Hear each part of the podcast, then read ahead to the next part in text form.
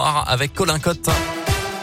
Bonjour à vous, Colin. Bonjour, Mickaël. Bonjour à tous. Et à la une ce matin, possible allègement des contraintes sanitaires dans les prochaines semaines. C'est ce que prévoit le gouvernement alors que se tient un conseil de défense aujourd'hui euh, autour d'Emmanuel Macron. L'exécutif voudrait même mettre sur pied un calendrier pour donner de la visibilité aux Français. La situation épidémiologique devrait aboutir à un statu quo pour les deux prochaines semaines, notamment en matière de télétravail. La règle des trois jours minimum par semaine dans les entreprises devrait être prolongée. On en est à 300 000 contaminés en moyenne sur ces sept derniers jours. Encore 430 000 nouveaux cas de Covid pour la seule journée d'hier. Dans l'éducation, à noter cette nouvelle journée de grève à l'appel de plusieurs syndicats, mais c'est une journée qui s'annonce déjà moins suivie que celle de la semaine dernière qui était historique. L'intersyndicale dans l'un appelant notamment rejoindre le mouvement interprofessionnel du jeudi 27 janvier dans une semaine. Dans le reste de l'actualité également, ce terrible accident de la route dans le Jura. Hier, aux alentours de 17h, une voiture avec cinq lycéens à bord a fait une violente sortie de route avant de plonger dans un lac 10 mètres en contrebas. En cause probablement la route verglacée. Le bilan est très lourd. Quatre morts. Un jeune de 18 ans a pu s'extraire du véhicule et donner l'alerte. Une enquête a été ouverte. Une cellule psychologique est mise en place dès ce matin dans l'établissement scolaire.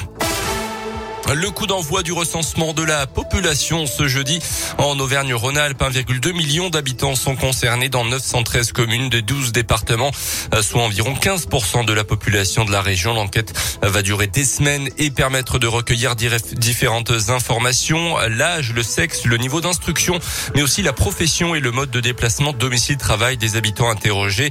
Ces données permettront d'adapter les politiques publiques dans les territoires. Autant dire que ces renseignements sont très utiles jusqu'au 20 26 février, des agents recenseurs vont donc passer dans certains logements pour déposer, euh, pour déposer les questionnaires d'enquête.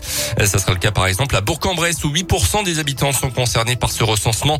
Euh, Thierry Doche est adjoint délégué à l'administration générale à la ville de Bourg-en-Bresse. Actuellement, ce sont 9 personnes sur Bourg qui sont mobilisées pour ce, ce recensement. L'INSEE nous envoie des numéros de rue où nous allons aller faire le recensement ou des logements avec des lieux de logement. Les agents recenseurs ont fait du repérage et euh, vont maintenant euh, procéder aux opérations de recensement, c'est-à-dire qu'elles proposent aux logements qui ont été ciblés de donner des documents pour que le recensement se fasse par Internet, ce qui est la, la façon la plus simple. Pour ceux qui n'auraient pas accès euh, à Internet, euh, la possibilité de remplir les documents sur place avec l'agent recenseur, en gardant bien évidemment gestes barrières, port de masque, permettent, on le sait, complètement d'éviter les contaminations.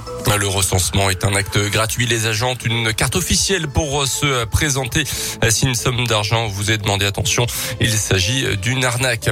Dans le reste de l'actu aussi, dans l'un alternance chez un notaire de Miribel, il avait détourné l'argent des comptes de succession. Au total, selon le progrès, entre septembre 2019 et décembre 2029, personnes n'avaient été escroquées à hauteur de 177 000 euros. Le jeune homme de 25 ans se faisait passer auprès de ses victimes pour le successeur d'un des associés de l'étude qui était mourant selon lui. L'argent passé dans les paris en ligne.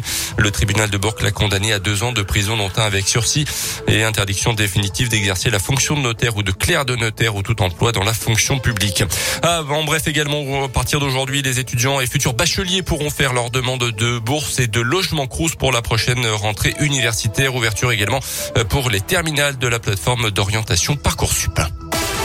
On termine avec le biathlon et l'Indinois Simon Détieux participera bien aux prochains Jeux Olympiques d'hiver. La sélection officielle a été dévoilée hier et sans surprise donc le natif de Belay figure bien Simon Détieux qu'on retrouvera tout à l'heure sur le 20 km individuel d'Antols en Italie. Dernière manche de Coupe du Monde avant les Jeux qui débutent le 4 février à Pékin en Chine.